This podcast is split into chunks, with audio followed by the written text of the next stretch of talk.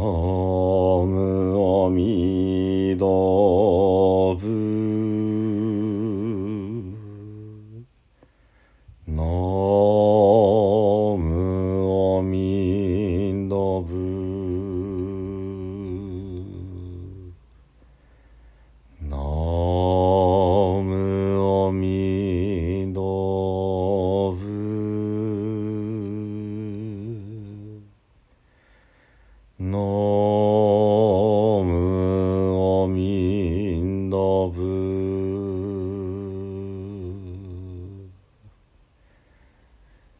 皆さんこんにちは。三田参道の増田衛進です。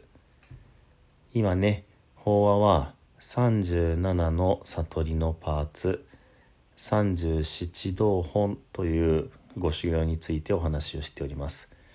これは古い時代の修行方法で7種類の修行方法が合わさって、まあ、合計37になるという形になっています。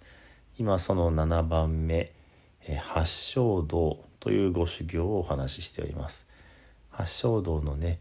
今はえ3つ目、えー正見正死唯に続く正語というところをね今日はお話をしてまいります。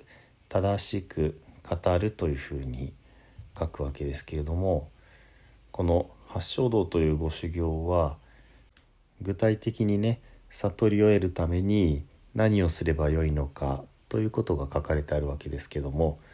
この一番最初の「正見」という正しく物事を見るこれが全てに通じる非常に重要な要素でしたけどもそこから続く3つは私たちの行い全てを網羅するいわゆる3つの語三号が書かれているわけですね。三号は真悔の三号体での行い口での行い心での行いっていうふうにね普通は言うわけですけどもこの八正道の中では真悔の順番がひっくり返っていて「い」「く」「心」心口体という順番で現れます。そして2番目のご修行であった小子唯というのが正しく考える。これが心での行いを正しくするということでした。で今日の正語というのが正しく語るというのが真悔だと口って書くね。口の行い苦語と対応するわけですね。で次回の正しい語行いというところが「え、真悔の真」と対応するわけですね体での行い。というわけで八正道のうちの、まあ、半分というのは正しく見るという根本的なところから始まって、え、心での行い言葉での行い体での行いを正しくするというふうにね、まあ、パックされているセットされているという感じになります。そして今日はその、えー、正しく語るという部分になるわけです。正しく語るっていうのはねどういうことでしょうかね。あの私たちの心の中にあるものを外に出すのが、まあ、語るということではありますがこれはイコールではないわけですね。心の中ではこう言葉にできなくっていろんなこと感じたり、まあ、いろんなうん矛盾する気持ちがいくつもあったりしても言葉として出す時はもう順番順番にその矛盾することを思っていても先にこれを言うその次にこれを言うみたいにしてアウトプットする口というのは一つしかないわけです。そして時間の中で、えー、一つずつこう出していくしかないいわば点をつないで線にしていくしかできないわけですね。心の中では、まあ、立体的にいろんなものが織りなしていたとしても口に出す時にはもうぺっちゃんこにして細くして一つのこう紐みたいにしてねポッポッポッポッポって出していくしかできないわけです。例えば私がこの英進法話を録音してますけどもこれを喋るのにもやはりこの録音の前にある程度話す内容を考えてそして組み立てを考えてそしてまあ言ったら失敗したらまた戻してね取り直してっていうような形で聞いてる方にちゃんとこうつながってね点と点がつながって線になるようにまあうまくできてるかどうかはわからないですけどもなるべくそういうふうになるようにお話ししているわけです。なのでね正しく語るということは正しく考えるということとリンクしている部分もあるけれどもかなりね性質が違う部分もあるわけですね。こういうことを知っておくということは、まあ、特に表現者自分が人前で何か話さなければならないというような立場になるとよく理解しておかないとねうまくいかないわけです。まあ話があっち行ったりこっち行ったりする人って時々いらっしゃいますよね。その方は心の中で思ったことをその都度そのその都度お話をされるわけですけどもそれは点があってまた全然つながらない線でつながらない点があってこれを語るわけです。で語るというのはですね相手があるということなんですね。その考えるということは自分一人ですけども語るということは一人以上の相手が存在するわけです。ですからまあ一人に対して二人以上そしてもう一つねさっきの体での行いというのはもっと多くの人に対してまあ影響を及ぼす直接的に影響を及ぼす行いであるわけですね。なので「真悔の三号」という言い方でね私たちの行いを仏教では全て網羅するわけです。これからはみ出る行いというのはありえません。でそれぞれの性質の違いというのは実は自分一人に強く関わるもの自分の目の前の人と共有して関わるものそしてもっと広い世界に関わるものという形で、えー、心の行い言葉の行い体の行いというものが、まあ、広がっていくわけですね。八正道においてはこの1人2人以上もっと足すっていう風なベクトルでその正しい考え正しい語り正しい行いという順番で並んでいるわけです。そして今日その2番目の正しく語るというところですけどもねそのまず点がその瞬間その瞬間に口から出るというのが語るんですけどもそれが聞いてる人にとってちゃんと理解してもらえる意味をなすためには点と点がつながった線で語らないといけないということなんですね。なので正しく語るというのはとても難しいことで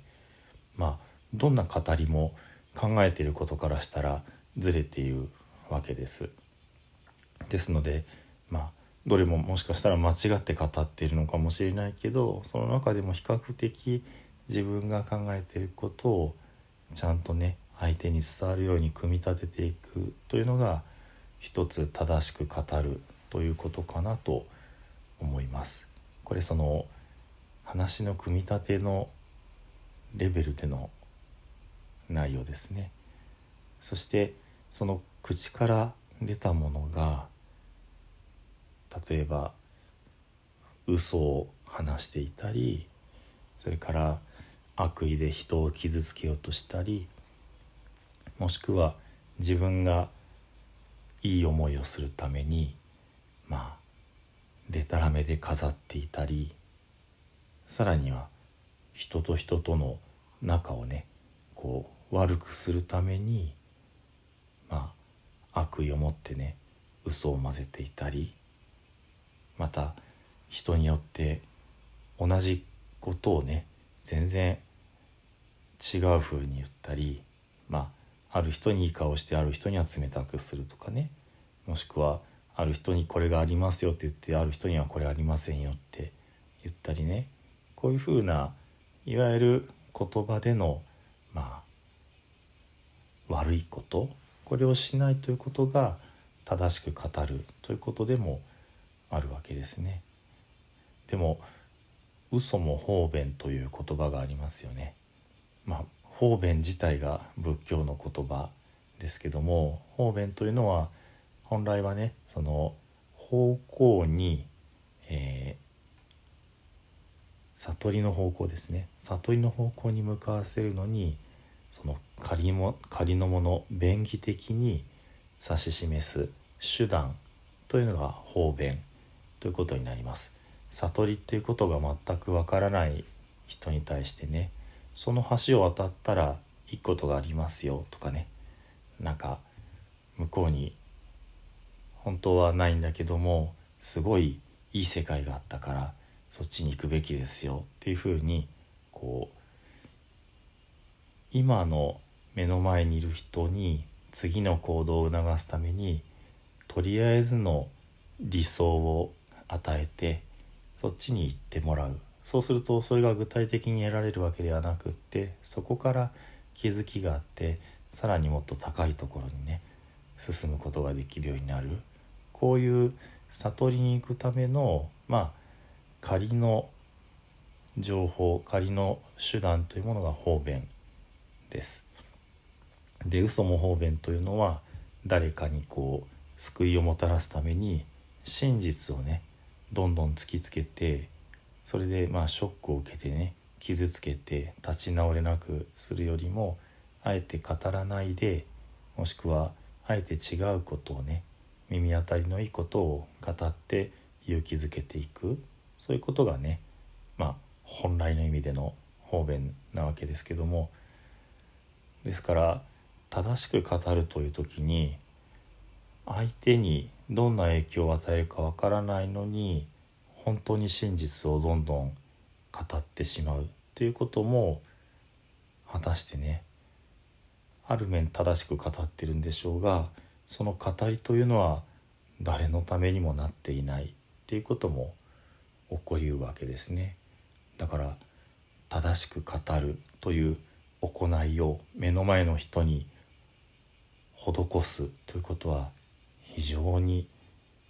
非常に難しいある意味非常に恐ろしいことでもあるわけですね。正しければどんなに傷つけたっていいんだっていうのはね少なくとも日本人のその心の在り方からは結構ずれているわけですね。日本人は聖徳太子様の頃から和をもって尊しとなすということでねその調和をすることを優先しているわけですね。もちろんそれぞれの人の個性がありますからいやもうそんなまだるっこしいことはいいんだっていうふうなお考えの方もいらっしゃるでしょうしそれがダメっていうことを言ってるわけではないですけども本当にね正しく語るということは何のためにそうすべきなのかということは自分自身が悟りに近づくためでもあり目の前におられる方を正しい悟りへと導くためでもあると考えるとねそれはその都度その都度自分が最適だこれが一番いいんだって思えるような本当に誠心誠意でもって判断したことをその